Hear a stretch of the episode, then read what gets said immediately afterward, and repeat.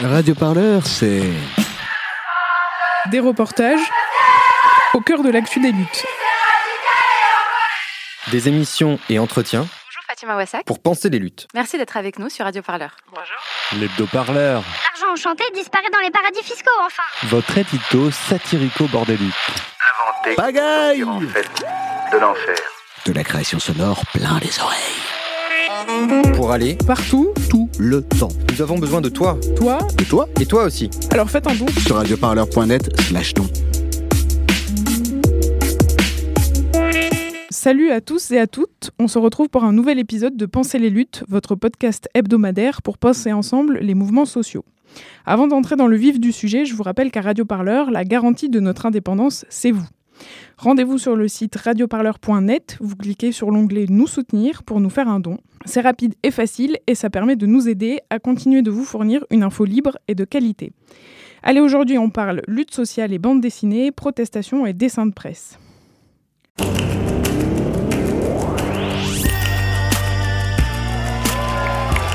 Enfin, quelque chose se passe Pensez les luttes.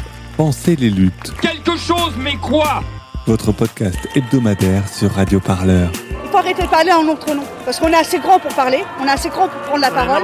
On en a ras-le-bol d'entendre des phrases de merde. Une émission pour penser ensemble les mouvements sociaux. Peu importe ta couleur, peu importe ton appartenance sexuelle, peu importe qui tu es, peu importe ce que tu manges, ce combat t'appartient.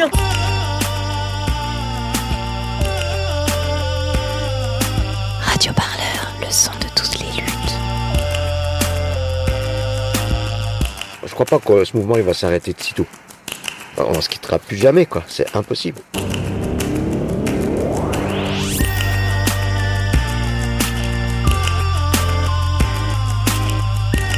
On le sait, les dessins de presse et les caricatures existent aujourd'hui depuis longtemps et servent toujours à dénoncer les puissants.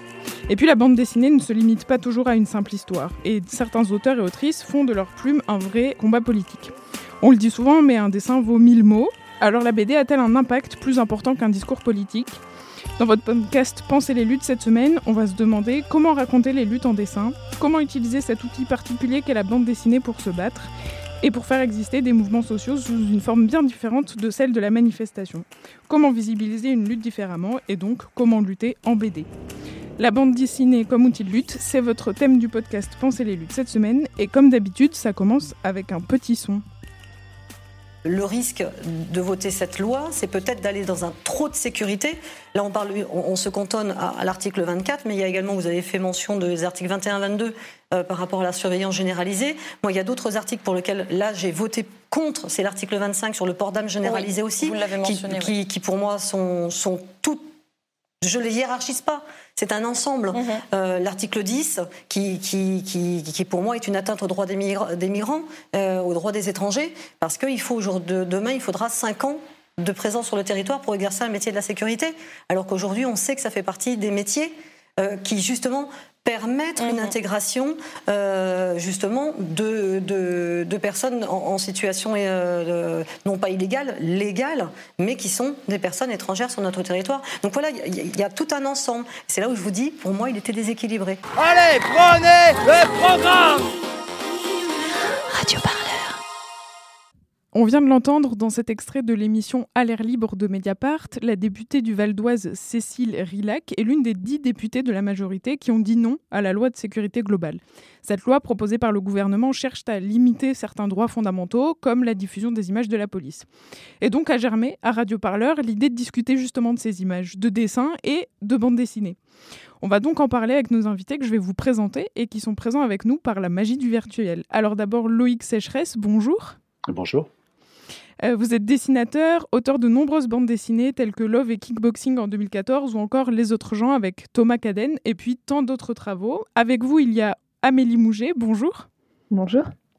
Amélie, vous êtes rédactrice en chef de la revue dessinée qui présente chaque trimestre un numéro composé d'enquêtes, de reportages, de documentaires élaborés en binôme entre journalistes et dessinateurs. Et puis avec nous, Blanche Sabat, bonjour. Bonjour. Vous êtes dessinatrice et vous publiez vos dessins sur le compte Instagram La Nuit Remue. Vous y parlez notamment féminisme, mais pas uniquement. Et puis pour creuser ensemble ce sujet, je suis accompagnée aujourd'hui de Léon, journaliste pour Radio Parleur. Bonjour Léon. Bonjour Sophie. Alors vous venez donc d'entendre un son sur la mobilisation toujours en cours contre la loi de sécurité globale. Euh, Loïc, justement, face à cette loi liberticide, vous avez créé avec d'autres auteurs un trombinoscope des députés ayant voté le texte en première lecture. Comment euh, un peu vous est venue cette idée? Sûrement, euh, c'est sûrement lié à, l'isolement du, confinement. En fait, nous nous sommes beaucoup vus les uns, les unes, les autres, euh, échanger sur les réseaux sociaux, chacun et chacune de notre côté, et nous, nous lamenter, nous effondrer devant cette succession de, de, lois liberticides, d'articles. Et il y avait vraiment littéralement le, le, fait que tout le monde était enfermé chez soi et qu'il y avait le, bah, voilà, des idées fascistes qui cognaient à la porte, quoi. Et, et ce, procédé, le fait de faire ce trombinoscope, enfin ce que des gens ont qualifié de trombinoscope, c'était une réponse vraiment très immédiate. C'est-à-dire que d'un seul coup, on, fait euh, ce que l'on sait faire de manière très simple et on l'applique euh, pour, euh, pour, informer, pour informer les gens, les, gens qui, seront, qui, liront ces, ces, images, du fait que 380 députés ont, ont, voté cette loi. À vrai dire, l'idée, elle est venue d'abord avec l'article 24, où 120 députés avaient voté, voté, déjà cette loi et, ça avait déjà fait quelques titres de, presse. Et on s'est dit avec, avec les camarades à qui nous avons monté tout ça que, qu'on allait attendre en fait le vote de, de la loi sécurité globale en entier qui avait lieu le mardi d'après, donc il fallait attendre quatre jours. Et voilà, nous nous sommes lancés. Enfin, à notre grand désespoir, il y avait trois fois plus de députés qui avaient voté. Donc, le truc qu'on pensait réalisable à 5 ou 6 ou 10 maximum, bah, il fallait être beaucoup plus nombreux. Mais euh, voilà, par, euh, par réseau, par contact, par, euh, par affinité aussi, par affinité de lutte, on a pu assez rapidement constituer une équipe qui a, qui a réalisé ces 388 portraits. Alors Loïc, on a pu voir ces portraits en manifestation, exposés le long des boulevards, réappropriés de plein de manières. Mais certains députés qui ont été dessinés par vous et, et les autres dessinateurs de l'action se sont d'ailleurs réappropriés ces images. Qu'en pensez-vous rapidement? Oh bah, j'en pense de leur réappropriation, j'en pense pas grand-chose à vrai dire, si ce n'est que bon, ça a permis de démontrer qu'ils n'avaient aucune connaissance de, de ce qu'était le droit d'auteur, c'est toujours intéressant. Ça a permis de, de, montrer que des gens qui se réclamaient Charlie n'hésitaient pas à mettre des coups de ciseaux sur des images pour virer ce qui, ce qui les ennuyait et garder que ce qui était flatteur pour eux. Donc voilà, ça les a amenés à ce, enfin, ce genre de petits paradoxes, on les attendait, quoi. Enfin, on a quand même affaire à des gens qui, qui par, je je vais pas dire par nature, mais ont quand même l'habitude de, vider les choses de leur sens. Donc que nos images soient reprises et vidées de leur sens, oui, on s'y attendait. Ça a été l'occasion pour certaines et certains de, quelques, rappels à, quelques rappels à l'ordre euh, quant au droit d'auteur et, euh, et, à la liberté d'expression. C'était intéressant. Amélie Mouget, comment la revue dessinée a-t-elle aidé à la diffusion de ce projet? Alors, euh, ce sont les, auteurs. En fait, parmi, les, parmi, la petite équipe de la revue dessinée, il y a des dessinateurs et des dessinateurs qui ont eux aussi euh, réalisé une poignée de portraits euh, trouvant l'idée pertinente et nécessaire à, ce moment-là. parmi les, les, dessinateurs, Loïc et, et d'autres qui, qui, ont eu cette brillante idée, il y en a pas mal qui travaillent de temps en temps ou plus régulièrement pour, pour la revue dessinée. Donc en fait, il, était, il était naturel à partir du moment où on a été au courant de cette, de cette initiative de relayer, parce qu'en fait, la mission, enfin la vocation de la revue dessinée, c'est de, de, relayer des informations fiables et vérifiées. Or, il se trouve que le vote des 388 députés qui se sont prononcés en faveur de la loi sécurité globale, c'est une information fiable et vérifiée qui est sur le site de, l'Assemblée nationale. Donc, c'est une source qu'on peut, qu'on peut estimer tout à fait pertinente. Et, et, du coup, pour, pour la revue dessinée, il n'y a pas eu à se poser la question très longtemps de est-ce qu'on est qu'on accompagne, est-ce qu'on donne un peu de résonance avec nos canaux à nous, que sont les réseaux sociaux, le blog Mediapart, enfin des, canaux qui nous permettent de toucher aussi les, lecteurs, les lectrices et, un peu plus de la revue, on, a tout de suite estimé que c'était une très bonne idée que de que d'accompagner et donner un écho. Et puis, et puis après, c'est chouette aussi quand ça se manifeste dans la rue avec, avec des fils à linge, des passes à linge et qu'on et qu'on voit lors des manifestations ces, ces portraits affichés. C'est une manière aussi de, de reprendre l'espace. Et puis il y avait quelque chose de d'un peu euh, euh, comment dire, il y avait une pertinence quand même à, montrer les visages de ceux qui ne veulent pas qu'on filme les policiers. moi, c'est ça qui m'a tout de suite parlé quand, Loïc m'a expliqué la, démarche. C'était c'était hyper fort comme retournement et comme réappropriation. Et puis aussi les mettre, mettre les responsables face à leurs responsabilités. On vote une loi, on accepte, on en prend la responsabilité et, et on, ne peut pas déplorer derrière que son nom et son visage soient affichés alors qu'on est un représentant public. Donc pour nous, c'était hyper cohérent comme, comme action. C'était complètement en phase avec les, les, missions de la revue et puis par sympathie et par, par amitié et camaraderie, comme le disait Loïc, pour pour toutes les personnes qui ont, participé. C'est un travail énorme hein, ce qui a été fait. je crois que c'est Loïc et d'autres qui en, ont dessiné 30 ou, 40. C'est aussi par, par, respect pour l'ampleur du, travail. Et puis par, parce qu'on est tous, toutes euh, également euh, sidéré par les dispositions euh, de, cette proposition de loi, par l'article 24, mais pas seulement.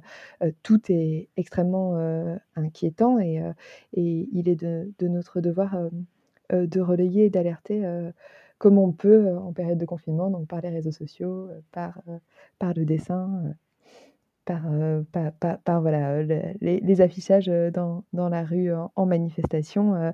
c'est c'est chouette derrière de voir ces dessins circuler et, et, et voilà, c'était naturel. Alors justement, Loïc, se mobiliser contre ce projet de loi, au-delà de lutter contre l'article 24, est-ce que pour vous c'est aussi lutter pour la liberté de la presse? Oui, ah, je ne sais pas si la question était vraiment là. quoi. C'était il y avait quand même toute une histoire de pied de nez dans cette histoire de faire, euh, de faire les, euh, les 380 portraits de ces députés, parce qu'en effet, comme le disait Amélie tout à l'heure, il y avait ce jeu de, euh, ces, députés qui ne veulent plus qu'on voit les policiers en exercice. Donc on, a décidé de montrer ceux qui ne voulaient plus qu'on voit des policiers en exercice. On a décidé de montrer les images de ceux qui ne voulaient qui voulaient qui voulaient qu'il n'y ait plus d'images. il y avait ce, jeu autour du terme de représenter les représentants qu'on aimait bien aussi. Et puis, euh, pour moi, assez rapidement, enfin, il y a la, référence qui s'est euh, qui imposée, c'est celle d'Honoré Domi, en fait, qui, euh, qui, au 19e siècle a lui-même dessiné les députés, euh, députés, c'était les députés du juste milieu, je sais plus. Enfin voilà, c'était pas des députés pour lesquels il y avait une sympathie particulière. C'est pas des dessins, c'est pas des caricatures ou des, ce ne sont pas des dessins ou des sculptures, pardon, qu'il a faites pour les offrir à sa grand-mère pour qu'elle les mette dans un cadre privé sur, le, sur sa cheminée. C'est des caricatures qui étaient euh, destinées à être euh, publiées et euh, diffusées. Ce qui est très intéressant, c'est que ces caricatures aujourd'hui sont hébergées par l'Assemblée nationale. Les, donc ça, c'est quand même faramineux de voir les, les députés d'aujourd'hui, LREM, LR et les autres, qui, qui s'offusquent de ces caricatures. Et ben, ils passent un coup de balai à l'Assemblée nationale et puis on en reparle, quoi. Oui, ce qui était je sais pas si je peux prendre la parole dans la foulée? Oui, bien sûr.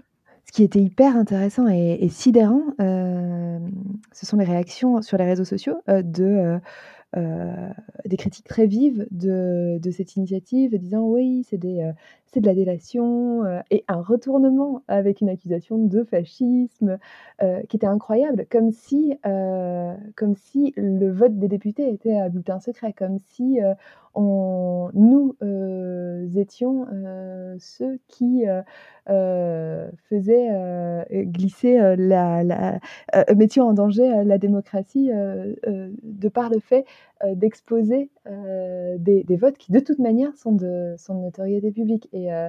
Euh, et, les mêmes qui brandissent la liberté d'expression quand ça les arrange électoralement vont hurler à la délation quand on, ne fait que afficher leurs votes qui sont publics par ailleurs. Et, moi, j'étais sidérée par, par les réactions parfois très violentes et très critiques par, rapport à cette, par rapport à cette opération.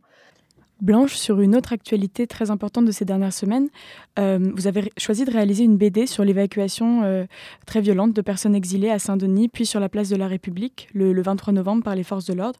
Euh, pourquoi avoir choisi de réaliser une BD à ce sujet? Alors en fait, moi déjà, j'ai eu envie de mettre en image ce qui s'était passé littéralement le lendemain de la nuit où ça s'est passé, Déjà, premièrement parce que j'avais vu l'appel sur les réseaux sociaux à venir soutenir le collectif euh, Utopia 56 Paris qui euh, organisait euh, ce sit-in en fait place de la République pour visibiliser les situations des personnes sans logement et immigrées. Et j'avais pas pu m'y rendre puisque moi j'étais pas confinée à Paris. et donc j'avais pu que le suivre de manière virtuelle et ne pas participer à l'action. Et j'avais beaucoup d'amis de collectifs euh, politisés euh, différents qui participaient à cette action. Et du coup, je me suis réveillée le lendemain en voyant toutes les stories de toutes mes amies sur les réseaux sociaux qui racontaient comment la nuit s'était déroulée. Et donc, en fait, avant même d'avoir les infos par les médias traditionnels, je les ai eues par les gens qui étaient sur place. Et j'ai pas pu m'empêcher d'être très choquée par la manière dont ça s'était passé. et ensuite, je l'ai vu relayer un petit peu partout. Et en fait, je trouve que euh, euh, Instagram, particulièrement parce que c'est le réseau sur lequel euh, moi je travaille le plus, mais les réseaux sociaux en général, sont en train de devenir une espèce de forme de média alternatif, comme un espèce de nouveau média qui sort un petit peu des, des journaux et des relais d'information mainstream auxquels on est habitué. Et l'information circule extrêmement vite dans ces cercles-là. Et et en fait, j'ai vu des tas de stories qui relataient euh, ce qui s'était passé et euh, les stories, on ne peut pas les partager. On peut juste dire allez voir la story de un tel. Et il me semblait qu'il y avait des manières, euh, des manières plus efficaces de transmettre les informations et de relater ce qui s'était passé. Du coup, j'ai recoupé des tas de témoignages de gens qui étaient sur place et de reporters. Je pense par exemple à Rémi Buzine de Brut qui a fait des stories en live toute la nuit et, dont j'ai beaucoup regardé le témoignage, euh, pour euh, créer un post Insta, donc une petite BD qui raconte ce qui s'est passé en détail, avec des chiffres, avec des sources, histoire que les gens puissent le partager plus efficacement que en se conseillant mutuellement les stories des uns des autres. parce que je pense que c'est un relais d'information vraiment très utile en ce moment et que les dessins peuvent rendre cette information accessible. Voilà pour poursuivre un peu notre discussion euh, sur la bande dessinée de façon un peu plus générale et tenter de comprendre comment elle est un outil privilégié de diffusion de l'information, je vous propose d'écouter ce petit extrait sonore. Dans Persepolis, c'est pas de l'engagement, c'est-à-dire vous, vous arrivez dans un pays, on vous parle de Jamais sans ma fille. C'est pour vous décrire votre pays. Il y a une américaine qui a, qui a écrit un, un livre fait par quelqu'un qui déteste toute notre région et ça, ça devient la, la référence. Les gens, ils regardent la télévision, ils connaissent mieux que vous votre propre, pays. Donc, c'est une réponse que je donne. Je ne dis pas, je suis en train de dire quelle est la réalité. Je dis, écoutez les gars, j'ai vécu dans ce pays, donc il ne s'est pas passé exactement comme ça. Je vais vous donner une, une autre version de l'histoire.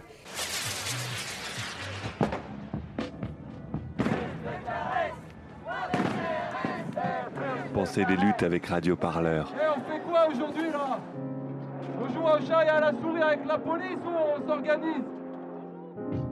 Alors, vous l'avez sûrement reconnu, mais c'est Marjane Satrapi, dessinatrice et réalisatrice, autrice donc de Persepolis, qui retrace son expérience de la révolution islamique de 1979 en Iran dans une interview donnée au Forum des images en 2016. Euh, pour vous, peut-être pour commencer, Amélie Mouget, comment les illustrations ou les BD peuvent être des manières de rendre plus accessibles des analyses sur l'actualité ou les événements politiques? Comment la BD rend les choses plus accessibles? Alors, euh, bah, vous le disiez tout à l'heure, euh, un, bon dessin vaut mieux qu'un long discours. Évidemment, il y a l'efficacité du, trait et, la, synthèse que permet un dessin. Il y a d'autres éléments qui me paraissent au moins aussi importants. le temps qu'il faut pour faire une bande dessinée qui nous, oblige à, traiter lentement des sujets, à à sortir du, bouillon de l'actualité et à, se demander qu'est-ce qui sera encore pertinent de raconter dans trois mois, dans six mois. Parfois plus. Il y a également le, la sensibilité que permet, que permet la, bande dessinée de parler autre à autre chose que uniquement à, l'esprit rationnel cartésien de, de, des lecteurs, d'aborder les choses avec avec le regard singulier, sensible d'auteurs et d'autrices de, de, bande dessinée. C'est mettre un peu plus de, de chair et d'épaisseur aussi dans, les histoires qu'on raconte. et puis, il y a la possibilité de, de dire énormément, de, de, reconstituer des, histoires qui ont pu se passer sur une période longue avec des rebondissements, avec des, avec une complexité aussi, de, rentrer dans cette complexité, dans, ces détails, dans ces nuances, par la simplicité que permet le dessin. En gros, on n'est pas obligé de simplifier parce que le dessin permet une appréhension plus rapide de l'information, ce qui nous permet de retracer, par exemple, comme on l'a fait, et pour rester dans le thème, l'histoire du, du, flashball puis du LBD. expliquer d'où viennent ces armes, quels en ont été les usages, quels en ont été les, les, les, méfaits. Et, et, et, du coup, ça nous permet de, de travailler sur un temps très long enfin de raconter des histoires qui se sont déroulées sur un temps très long et de multiplier aussi les points de vue, les regards sur, sur ces histoires. Ça nous permet de parler du LBD du point de vue des victimes, du point de vue des industriels, du point de vue du, du, gouvernement, du point de vue des policiers. Pourquoi chacun y trouve ou non son compte, plutôt pas du côté des manifestants. voilà, c'est une, une manière de euh, de s'autoriser euh, la profondeur, la mise en perspective, la mise en contexte, euh, parce qu'on sait que le dessin nous facilitera la restitution, la tâche, avec aussi tout ce qui peut permettre d'humour dans dans le hors-série sur les violences policières, on a, on a une BD hyper drôle, même si ça paraît paradoxal dit, comme ça, euh, sur euh, quel sera l'avenir euh, des, forces de l'ordre et de leur équipement, qui, est, dessinée et, écrite par Marion Montaigne, qui va au salon de l'armement policier Midipol. Et, et c'est terrifiant mais hilarant parce que parce qu'on se demande si avec un exosquelette on peut un, un, CRS pourrait courir dans le sable parce qu'un exosquelette est nécessaire, parce que l'attirail des policiers est devenu tellement lourd que euh, leur, euh, il suffit de les voir courir hein, quand, en manifestation, c'est assez. Euh, on a presque de l'empathie. Enfin, non, mais en tout cas, on, voit le caractère compliqué de la tâche de courir avec un tel équipement. Donc peut-être qu'on pourrait mettre un exosquelette, mais en fait, l'exosquelette, est-ce qu'il va passer dans, dans, tous les, dans tout, tous les contextes. Et donc, la bande dessinée, ça permet aussi de, rire parfois de choses qui sont, euh, qui sont terrifiantes si on les aborde euh, différemment. Blanche, justement, vous faites de la BD sur un outil numérique, Instagram.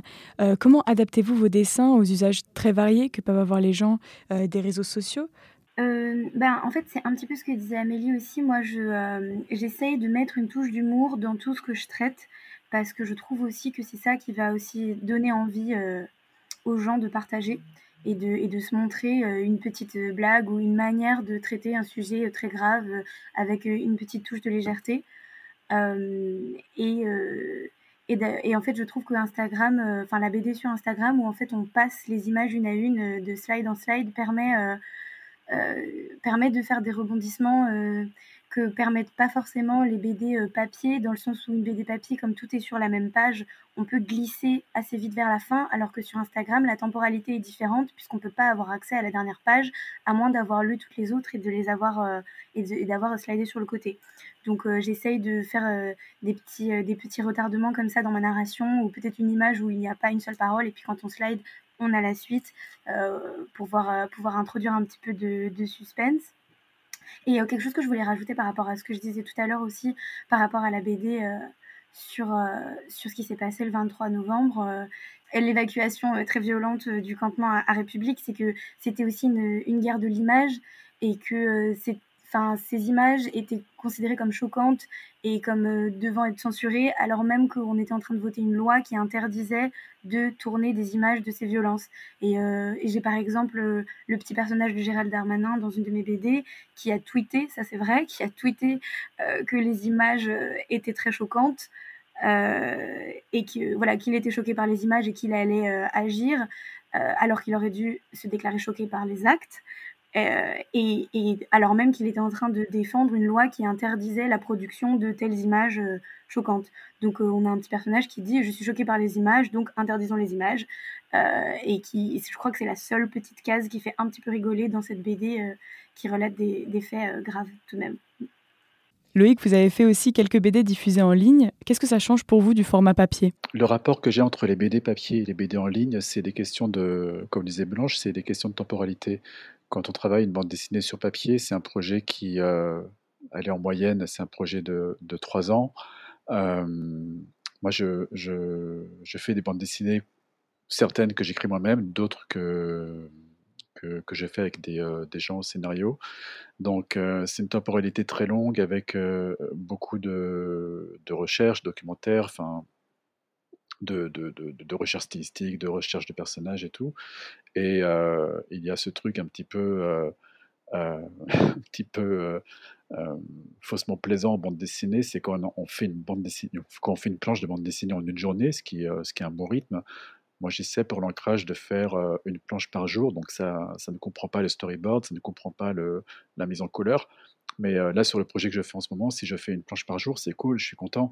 Et, et quand je finis cette planche, je me dis ouais super, c'est pour euh, c'est une planche que les gens vont voir dans un an. Enfin, vous voyez, c'est hyper euh, hyper différé. Comparé à ça, Instagram permet en effet ce truc de euh, il y a une connerie qui passe, qui passe en tête et bah, en une heure on peut la faire quoi. Et, et moi en fait j'ai une sorte de d'élasticité de mon dessin qui me permet de et les choses sont pas du tout cloisonnées hein, entre, entre les bandes dessinées plus rapide que je peux faire pour Instagram ou les, euh, bandes dessinées que je fais euh, à destination du papier. Euh, j'aime bien cette, cette versatilité-là, en fait. J'aime bien pouvoir passer de l'un à l'autre. Ce qui est plaisant quand on veut faire une BD sur Instagram, c'est que il faut une heure pour la faire, il faut 10 minutes pour la photographier, deux minutes pour la poster. Et voilà, au bout d'une heure quinze, les gens peuvent la voir. Quoi. Et c'est c'est hyper plaisant, on est super content, on a des premiers retours, on a des commentaires, on a des likes. Et puis, euh, puis là, je me rappelle qu'il faut que j'aille finir ma planche de la journée, quoi, que les gens liront dans un an. Donc euh, voilà, c'est surtout, des, surtout des questions de temporalité. Mais euh, il y a aussi la question du, du contenu et surtout, surtout à notre époque où enfin, la dimension politique de l'époque est quand même assez, assez énorme. Et, et pour moi, c'est souvent assez frustrant en fait de de ne pas pouvoir m'exprimer, enfin de dire ok, je suis une bande dessinée, c'est de la fiction, et, en effet, j'exprime des points de vue ou, ou, comment dire, j'explore des sujets qui sont complètement euh, euh, contemporains, qui sont, qui sont même politiques, et euh, mais pour moi, c'est pas, enfin, l'accomplissement n'est pas total en fait dans, dans, le fait de devoir attendre, dans le fait de devoir différer en fait la publication de, de, de ces bandes dessinées. Donc le voilà, il y a, cette versatilité-là que j'aime bien, euh, j'aime bien déployer à la fois dans mon dessin et dans, le, dans les modes de diffusion, donc entre, entre papier et Instagram. Euh, est-ce que je peux rajouter quelque chose? Bien sûr, oui. Ah oui, et moi je trouve que c'est en fait c'est hyper euh, pertinent ce, glissement entre les deux entre les deux médiums et cette question de la temporalité parce que c'est un petit peu ce que disait Amélie aussi tout à l'heure euh, que en fait quand on fait une BD sur un sujet, je sais que moi par exemple je fais beaucoup de, vulgarisation, d'explication de, faits qui se sont passés et qui méritent d'être entendus. Je fais par exemple une petite BD sur, euh, euh, sur l'histoire d'Adriana, qui est une, une, femme victime de violences conjugales dont le procès s'est tenu là cet hiver, procès en appel. Et, et, en fait, le fait de se documenter euh, et d'avoir à présenter une version condensée de ce qui s'est passé parfois pendant plusieurs années. Les procès, par exemple, ça prend beaucoup de temps. Euh, et bien, ça permet une distance critique et un recul sur le sujet qu'on traite euh, qui est propre à la BD, je pense, et qui est hyper nécessaire. Et dans le même temps, Instagram permet de le poster rapidement et d'avoir un retour critique presque immédiat.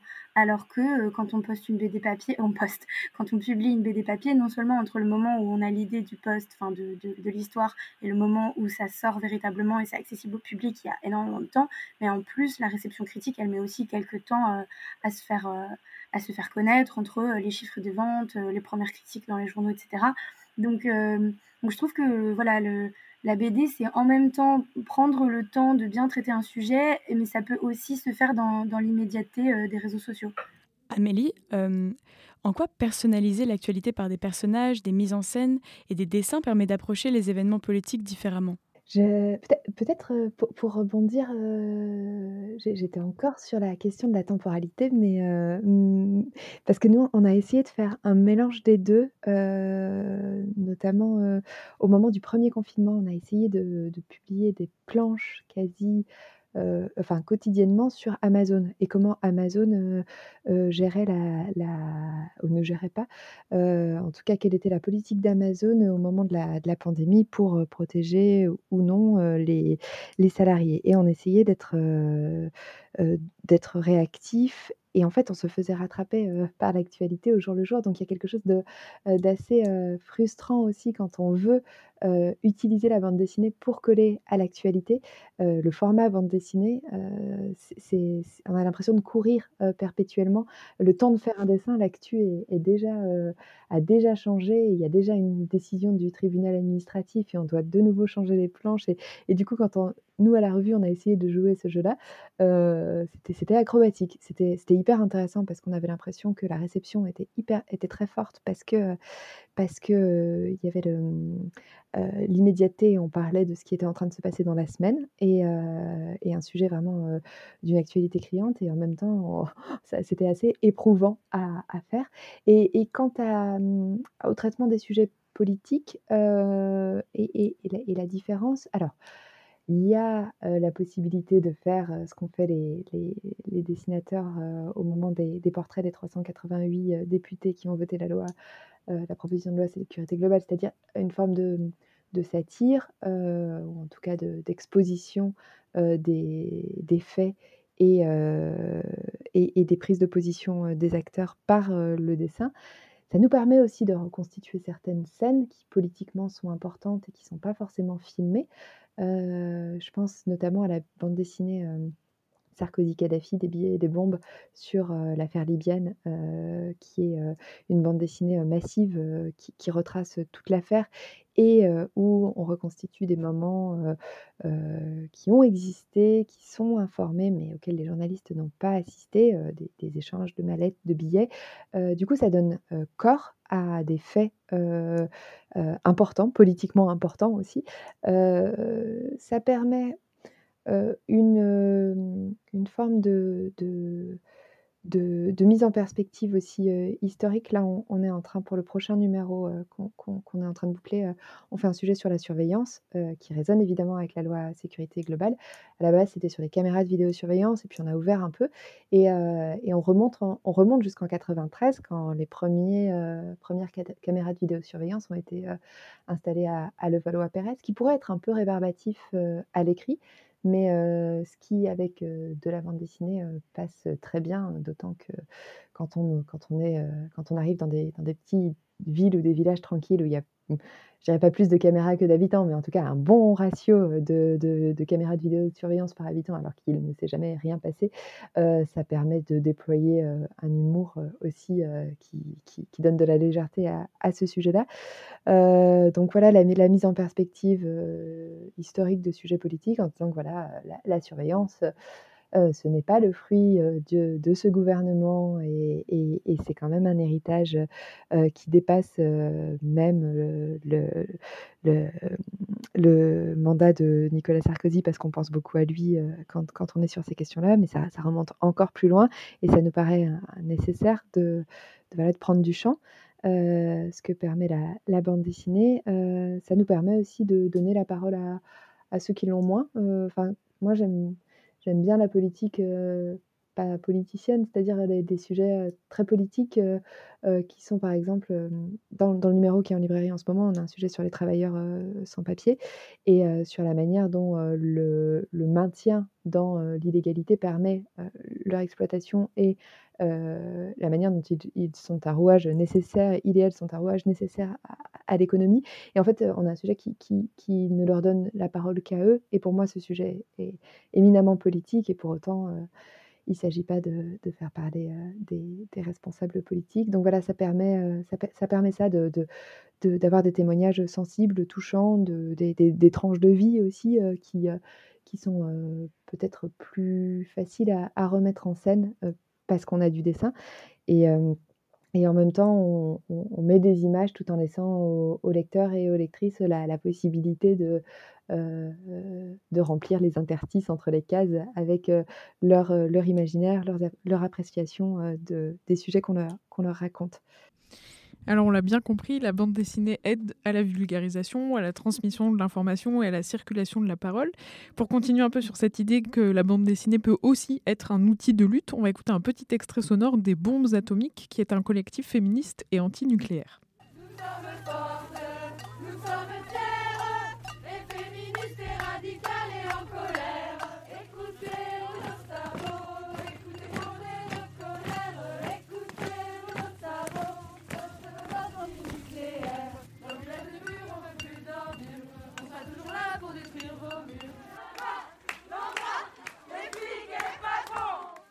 De déconnaissance ne permet pas de garantir la sécurité du site de stockage de déchets nucléaires à Bure.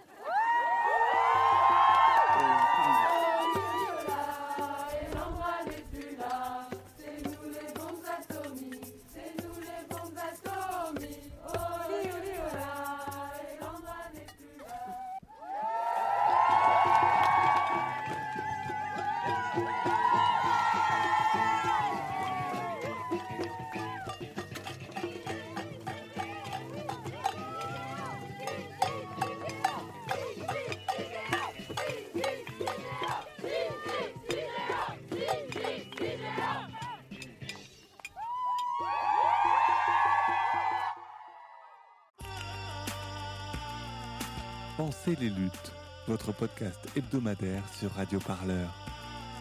Pour penser ensemble les mouvements sociaux. Alors à Bure, une lutte particulière s'est bâtie depuis longtemps contre un projet d'enfouissement de déchets nucléaires. On vient d'entendre une petite ambiance sonore d'un week-end féministe qui s'y est déroulé en septembre 2019. Amélie, vous avez sorti un numéro de la revue dessinée sur cette lutte à Bure. Euh, comment s'est élaboré ce numéro qui a un engagement politique bien affirmé?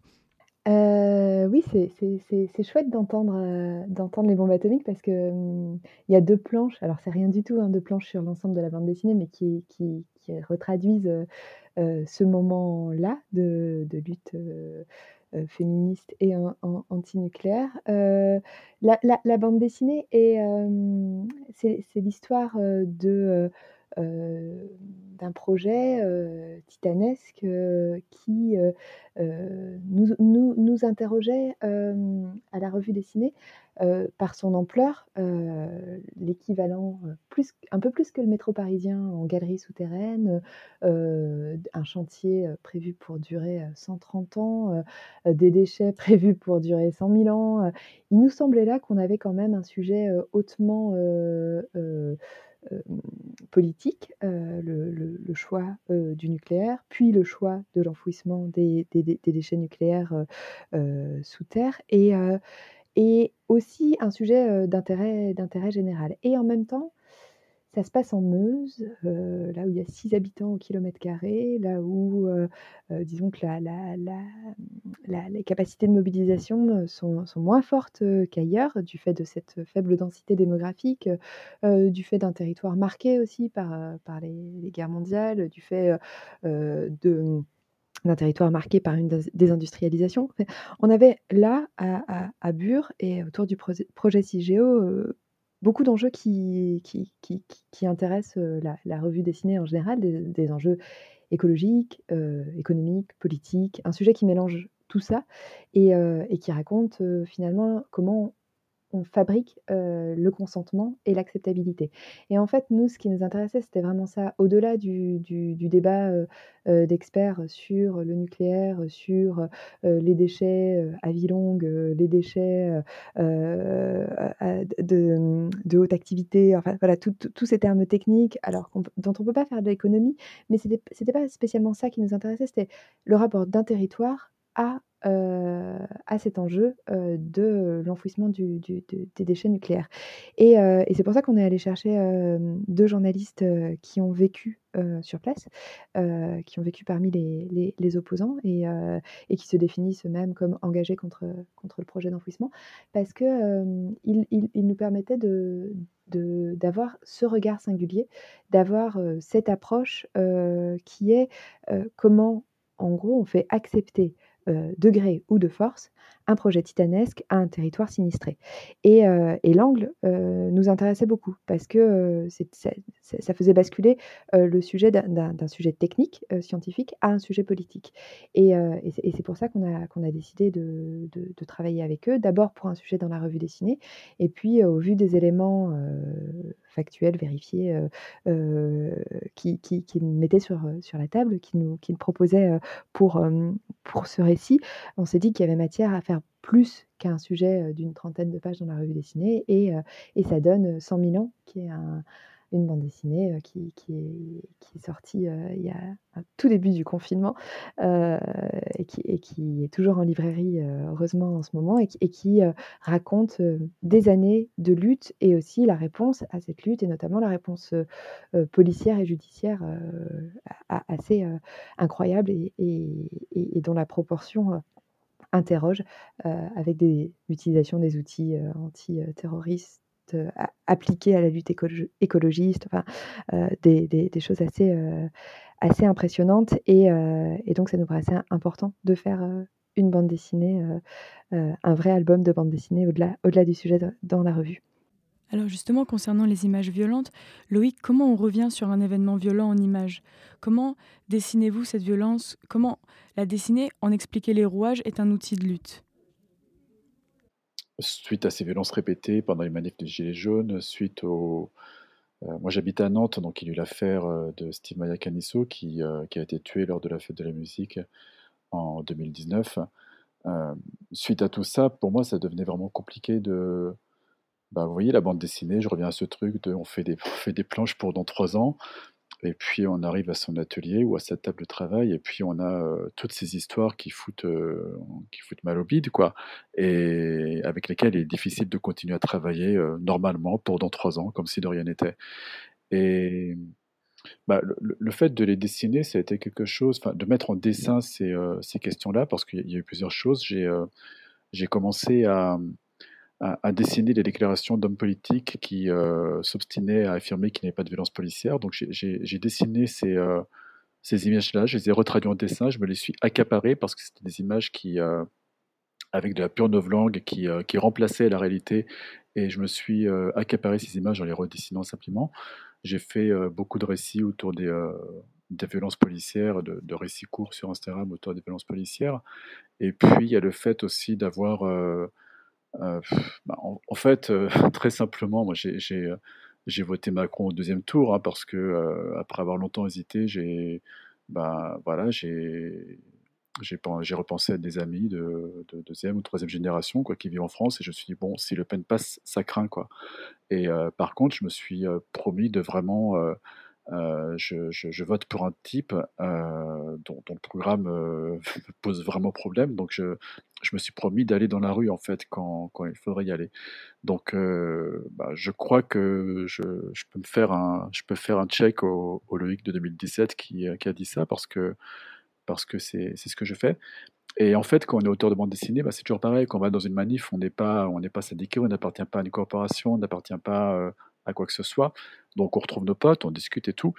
Il y a un moment en fait où euh, ça m'a pris et l'envie m'a pris de, dessiner aussi euh, ce qui se passait dans les manifestations, car euh, les images de manifestations que l'on a, c'est lorsqu'il y a des violences, et en général, ces violences sont évidemment très très mal expliquées parce qu'on considère une vitrine cassée beaucoup plus problématique qu'un crâne ouvert. Et, et pardon, le, j'ai perdu le fil, pardon. Donc il y avait le fait de dessiner ces, euh, euh, ces moments de, manifestation, voilà, parce que les seules images que l'on garde, c'est les images de vitrines cassées, ou alors on ne garde rien, parce que quand une manif se, se passe bien au regard des autorités, c'est une manif qu'on oublie au bout de, de, 24 heures ou de quelques heures, quoi, en fait. Donc j'avais envie de, de retraduire aussi ces moments-là différemment de, par le dessin, parce que je sais faire, encore une fois, d'être, actif avec ce que, euh, ce que je sais faire. Évidemment, le fait d'aller dans ces manifs euh, confronte, euh, surtout à Nantes, où la répression est assez, féroce, bah, confronte justement enfin, aux, questions des lacrymos, des grenades de, de désencerc- de désencerclement, des, des policiers qui visent avec des flashballs, enfin des LBD à hauteur de tête, etc. etc. Alors vous l'avez dit, les vidéos meurent sur les réseaux sociaux aussi vite qu'elles apparaissent. On est aujourd'hui saturé d'images. Blanche, est-ce que la BD permet de pérenniser certaines problématiques politiques plus longtemps? Euh, oui, je pense, euh, je pense vraiment, c'est un petit peu ce que je disais tout à l'heure sur euh, les stories versus un post dessiné.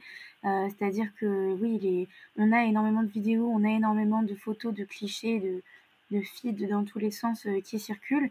Euh, tandis que oui, la bande dessinée et le fait de le retranscrire en, narration euh, fixe un petit peu ce qui s'est passé.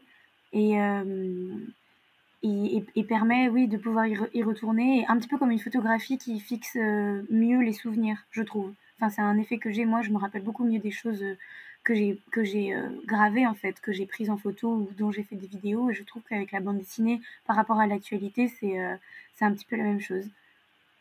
Et est-ce que euh, vous adaptez votre façon de dessiner au, au- au sujet traité et au public visé? Euh, Loïc peut-être d'abord et Blanche ensuite?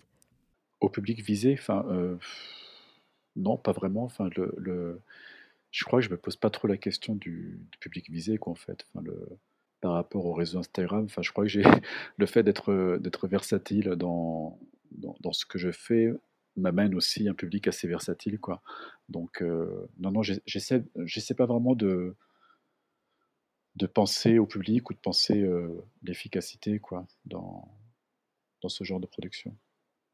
J'ai simplement, euh, voilà, c'est simplement des choses que j'ai envie de partager, je les partage et je et j'ai aussi la satisfaction de d'avoir des gens qui à leur tour euh, euh, m'orientent m'emmènent vers d'autres choses, vers des lectures, vers des euh, vers des réflexions, vers des témoignages et c'est chouette quoi. Blanche, justement, vous, euh, vous, vous faites surtout de la BD féministe. Et est-ce que euh, les dessins ou est-ce que euh, adapter euh, votre manière de dessiner, peut-être en fonction de, certains sujets, vous permettent de, mieux incarner le féminisme inter- intersectionnel en représentant des pluralités de corps, de vécus? Euh, oui, tout à fait. Moi, pour le coup, je, je fais très attention à, qui ma BD se destine. Euh, pas forcément dans ma manière de... Enfin, je veux dire, mon style ne va jamais changer, euh, la, la manière dont j'ai envie de raconter l'histoire. Mais par contre, pour des questions de représentativité et d'inclusivité, euh, c'est un réflexe en fait que j'ai maintenant et que j'avais pas du tout au début de mon dessin parce que j'avais un peu le réflexe de tout le monde de dessiner ce qui me ressemblait. On m'a interpellé plusieurs fois sur euh, l'inclusivité en me disant, bah voilà, euh, ça, ça concerne aussi les personnes racisées, ça, ça concerne aussi euh, les personnes non binaires ou qui se reconnaissent pas dans la binarité des genres, etc. Et du coup, je fais très attention à mettre le plus de phrases possible en inclusif, en utilisant l'écriture inc- l'écriture inclusive selon le sujet que je traite, de représenter effectivement une pluralité des corps, une pluralité des carnations. Récemment, par exemple, j'ai euh, développé des petites euh, caricatures de Vénus classique, puisque je trouve que la manière dont les femmes et minorités de genre sont représentées dans l'art classique est très stéréotypée, très sexiste. Du coup, je me suis mise à faire des Vénus euh, racisées, des Vénus grosses. Et on m'a dit récemment, il n'y a pas de Vénus handicapée. Et c'est vrai, c'est un truc auquel j'avais pas pensé parce que les personnes handi, en situation de handicap sont invisibles dans la société. Donc, eh ben, j'ai fait une Vénus handicapée et ce sont mes abonnés et mon public euh, qui euh, m'orientent en fait vers euh, des contenus plus inclusifs et, et, je, je modifie effectivement ce que j'écris ou la manière dont je vais l'écrire en fonction des, des personnes auxquelles je m'adresse. Et par rapport à ce qu'on disait aussi sur le fait que la, la bande dessinée puisse ancrer dans la mémoire des choses qui seraient trop vite oubliées, j'ai fait une BD récemment sur, sur le fait que dès que je me renseignais euh, sur euh, un personnage historique quelconque, masculin, quelconque, euh, en filigrane dans sa biographie à lui, il y allait avoir des petits morceaux de biographie de femmes qui ont peuplé sa vie et qui sont complètement anonymes et complètement oubliées. Et souvent, juste si on s'arrête sur ces petits mots, on voit qu'elles ont eu des destins souvent atroces parce que les époques auxquelles elles ont vécu leur permettaient pas de, vivre leur vie libre. Et, et j'ai fait un dessin où c'est juste mon petit personnage qui pense à toutes ces femmes oubliées et, c'est une illustration qui a touché beaucoup de monde et sur laquelle j'ai eu beaucoup, beaucoup de retours par rapport à d'autres dessins que j'ai pu faire avant, sur des trucs beaucoup plus actuels. Euh, et, où en fait, je me suis rendu compte qu'on était beaucoup à penser à ces destins oubliés et à pas vraiment savoir comment leur rendre hommage. Et je trouve que le, dessiner, ça les rend un tout petit peu plus vivantes, en fait. Elle m'a beaucoup touchée aussi, cette BD. Ah bon euh, Et euh, Amélie, justement, donner la parole, ou plutôt le crayon, à certains dessinateurs, certaines dessinatrices dans la revue dessinée, c'est aussi choisir des idées politiques en particulier? Mmh, Il y a... En fait, on choisit d'abord les sujets euh, pour ce qu'ils ont de... voilà, ce qui, ce qui, en gros, en quoi nous euh, en quoi il nous paraît nécessaire de parler de ce sujet-là. Et ensuite, euh, on va euh, chercher quel, est le meilleur, la, dessinateur, dessinatrice pour les, pour les, pour les prendre en charge. il faut que le sujet parle à la personne à qui on le propose, mais, ça, se passe plutôt dans, ce sens-là. A la même vigilance, même si elle, est peut-être euh, moindre, mais nous aussi, on a des petits rappels à, l'ordre des, lecteurs et des lectrices. J'ai le souvenir euh, qu'on nous avait alerté sur les pictos des, pages en savoir plus, les, pages qui accompagnent les sujets derrière, en disant Et oh, la revue dessinée, vos personnages sur, sur ces petites infographies, ils sont tous blancs. Et, et ouais, punaise, on l'avait pas vu. Quoi. Et, et tant mieux. Et, du coup, je, je, trouve ça très chouette, ces allers-retours entre les lecteurs et nous, parce que nous, on, fait de notre mieux et on essaye d'être nos propres garde-fous, mais, on, a, des, moments de... Enfin, on voit pas tout. Et puis, et puis de toute façon, plus il y a de cerveau et, plus il y a de vigilance sur ces questions d'inclusivité, et, mieux c'est. Après, on a... Encore un ratio dessinateur-dessinatrice avec plus de dessinateurs que de dessinatrices. C'est quelque chose qu'on a à l'esprit et dont on n'est pas euh, forcément satisfait. Et ça s'explique pour plein de raisons. Et ce serait un sujet d'émission à part entière. Et, euh, donc, c'est quelque chose sur lequel euh, on, travaille aussi pour, pour que les visions du monde ne soient, pas les, soient pas les mêmes. Et, au-delà de ça, au-delà de la question du genre, mais c'est vrai que c'est, compliqué euh, de, de, penser contre ces réflexes parce qu'on est, on est tous chargés de, de, ces euh, bah de, réflexes euh, qui peuvent être chargé de patriarcat ou euh, euh, d'une forme de, racisme ou de même si c'est pas même si on le ressent jamais comme comme ça mais en tout cas de d'invisibilisation de, de, certaines euh, parties de la, de la, population. Et, du coup on a ça en tête et on essaie de travailler de travailler là-dessus pour multiplier aussi les les approches graphiques. Quoi. Tout le monde dessine pas, pour éviter d'avoir euh, un style graphique, mais ça c'est quelque chose qui est vraiment dans le l'ADN de la revue depuis, depuis le, début, quoi, d'avoir euh, plein de regards d'auteurs, euh, d'autrices différents et d'avoir plein de styles graphiques différents. Alors, ce qui fait que ben, les, le lectorat parfois peut trouver que ce dessin est génial et que celui du sujet d'après, ah là pas du tout. Enfin, lui parle pas du tout, et tant mieux. Enfin, c'est, c'est, la, c'est la richesse d'une revue et, et, ce qu'on voit comme un, comme un labo, mais mais c'est vrai que sur ces questions, sur ces questions-là, euh, on, essaye. Enfin, moi, j'aime bien me dire qu'on est dans un dialogue euh, permanent avec euh, avec les lecteurs et lectrices et qu'il y a des et qu'on se nourrit des retours et que au, fur au fur et à mesure que la revue avance en, en, âge et en numéro, elle, elle, elle, grandit, elle se remet en question et et, jamais assez, jamais assez loin pour certains, ou trop loin, ou trop vite pour d'autres. Je sais que le point médian, on en met euh, dans, certains sujets quand les, quand les auteurs euh, écrivent comme ça, on ne le retire pas. Euh, et, et alors, c'est un c'est une question qui, fait couler beaucoup, beaucoup, beaucoup d'encre chez, les lecteurs de, la revue dessinée. Alors du coup, on débat dans les pages de courrier des lecteurs et puis on, revient sur ce débat euh, dans le courrier des lecteurs suivant. Et, c'est chouette, c'est un organisme vivant, une revue, et, je trouve ça je trouve ça riche, quoi, ces, échanges-là. Du coup, moi, je pense peut-être un peu plus que Loïc ou que des gens qui sont dans un travail d'auteur de, où il y a un propos fort à dire. Nous, on, fait un peu plus gaffe à, et, le lecteur, comment, comment ça va être reçu et comment ça va être perçu et, euh, euh, est-ce que c'est suffisamment clair pour le lecteur? Mais là, c'est peut-être plus une approche de journaliste aussi, de, sans cesse se dire et, euh, pense au lecteur, quoi, ce qu'on apprend en école de journalisme. et il y a moins le côté œuvre, même s'il y a un acte de création quand on travaille pour la revue, mais on, se plie un peu à, à, la question de la réception et on, on échange pas mal.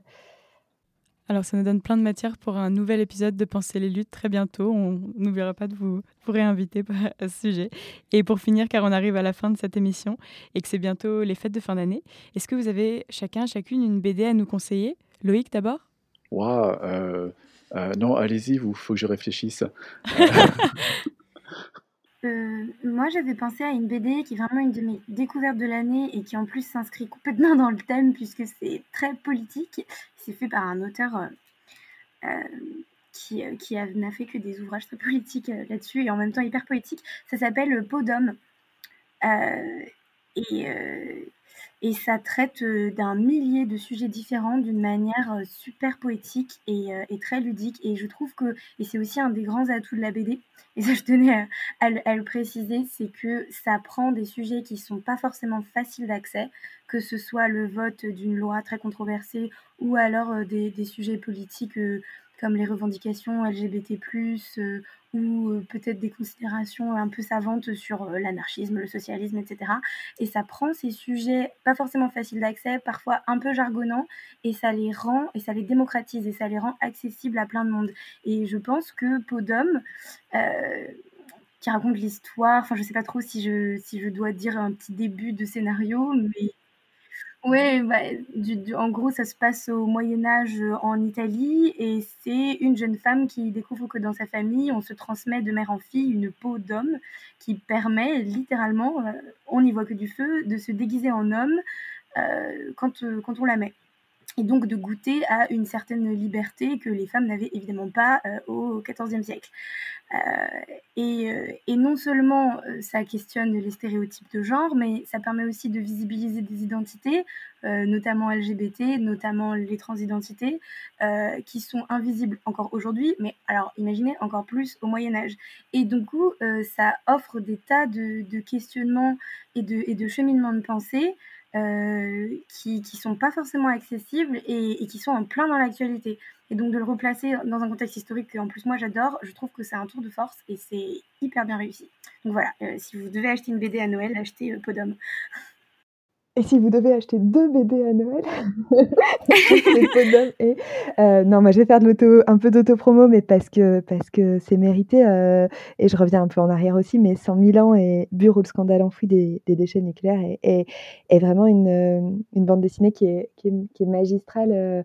Euh, aussi au niveau de la narration et du dessin, et, j'en ai pas assez parlé euh, tout à l'heure, euh, le dessin de, Cécile Guillard est, est, dingue, et, vraiment, enfin, une grâce et, une vie qui, le rend, qui, rend cette histoire de déchets nucléaires et de populations qui résistent et de fabrique du consentement et de répression, mais aussi de lutte et de joie, qui rend cette histoire hyper prenante et, assez, euh, assez éblouissante aussi. Et, euh, voilà, bon, je suis pas du tout, du tout euh, impartiale dans cette histoire parce que parce qu'on parce qu'on est dit de chez nous, mais, on en est hyper fiers et, en plus, elle nous paraît, elle nous enfin, ça nous paraît nécessaire de pas oublier ce qui se passe en Meuse parce que c'est trop facile de d'oublier ces, territoires-là alors que qu'il y a des enjeux qui sont qui sont vraiment cruciaux. Donc voilà, 100 000 ans. Je confirme euh, pour l'avoir eu entre les mains, c'est vraiment un très bel objet, une très belle, euh, très belle BD avec des très très beaux dessins, très émouvants. Euh, Loïc, pour finir, est-ce que vous avez trouvé une idée de BD à nous conseiller? Ça peut être une des vôtres, hein, l'autopromo est possible. ouais, non, non, mais si, si, mais J'en ai plein d'idées, c'est le problème, mais c'est que ça, ça, ça, ça mène face à des choses très complexes de faire des, de faire des choix. Faire, faire la bande dessinée, faire une planche de bande dessinée, c'est faire des choix tout le temps. Là, j'ai passé ma journée à faire des choix de cadrage, de, de plein de choses, donc non. Je vais arrêter de choisir. Par contre, j'ai parlé d'une bande dessinée qui, euh, qui n'est pas commercialisée en ce moment, donc c'est parfait, vous la trouverez pas pour Noël, mais vous pourrez l'emprunter dans votre médiathèque. C'est simplement euh, le recueil Nononba de Shigeru Mizuki, qui est publié chez Cornelius. C'est un recueil dans lequel euh, Mizuki, qui, euh, bah, qui a grandi dans les années, euh, dans les années 30 euh, au Japon, donc dans une ambiance hyper nationaliste et militariste, ça, raconte euh, son enfance, le, euh, l'histoire d'une, femme qui, euh, qu'il surnommait Nononba, enfin, l'équivalent de, grand-mère, qui euh, s'occupait plus ou moins de, des enfants de sa famille. C'était en fait une dame qui était sans ressources et que, les familles aidaient en fait en lui confiant des tâches, mais voilà, c'était une manière de, de la rendre active et tout. Et, et cette femme est une vraie euh, initiatrice pour, euh, pour Shigeru Mizuki au monde des yokai. Mais moi, ce qui m'a vraiment beaucoup plu en fait dans ce récit, c'est comment Mizuki raconte l'enfance. C'est comment il raconte une enfance qui est euh, façonnée dans la masculinité et une masculinité qui euh, qui pas du tout une des plus funky, celle du Japon dans les années 30. Et, il a réussi à développer un discours où il, euh, mine de rien, il a un propos totalement enfin, qui, prône l'anarchie en fait, qui prône l'absence de l'absence de pouvoir. Il a un discours qui, euh, qui questionne vraiment le, regard porté sur les femmes à l'époque, puisque les enfants n'arrêtent pas de se dire entre eux qu'il ne faut pas jouer avec des filles parce que ça rend faible. Et euh, alors évidemment, c'est des choses qu'il a réécrit après-guerre, c'est un regard qu'il porte euh, des années et des années plus tard sur son enfance. Donc évidemment, c'est vrai à 80% ou à 90%, on ne sait pas trop, c'est pas très grave, mais j'ai- j'aime beaucoup en fait, voilà, j'ai- j'aime beaucoup l'enfant que, Mizuki décrit et j'aime beaucoup l'apprentissage que fait cet enfant du monde et, de, son rapport aux autres. Hmm. Ça a l'air très très intéressant. C'est génial, euh, empruntez-le, Eh ben, c'est vachement bien. bien. Euh, voilà, Penser les luttes se termine ici pour cette semaine. Merci à toutes et à tous d'être venus sur Radio Parleur discuter ensemble de la bande dessinée comme outil de lutte. Alors je rappelle que Loïc Sécheresse, vous êtes dessinateur et que vous signez régulièrement de très belles BD. Amélie Mouget, vous êtes rédactrice en chef de la revue dessinée dont un numéro sort chaque trimestre. Merci à vous aussi. Et puis Blanche Sabat, vous tenez et vous animez le compte Instagram La Nuit Remue avec vos très beaux dessins. Merci encore à vous trois pour votre temps. Et puis merci Léon pour la participation en tandem à cette émission.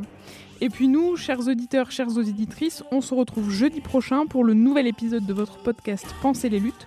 En attendant, dites-nous sur notre répondeur ce que vous avez pensé de cette émission en nous laissant un message au 07 49 07 77 09. Très très bonne semaine à l'écoute du son de toutes les luttes. Salut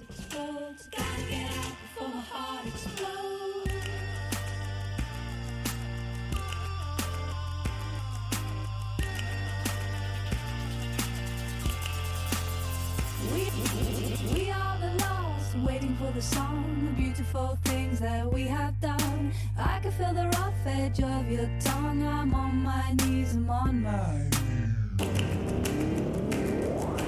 Gotta get out before my heart explodes. Gotta get out before my heart explodes. Gotta get out before my heart explodes. Gotta get out before my heart explodes. Gotta get out before my heart explodes. Gotta get out before my heart explodes. Gotta get out before my heart explodes dance. Gotta get out before my heart explodes.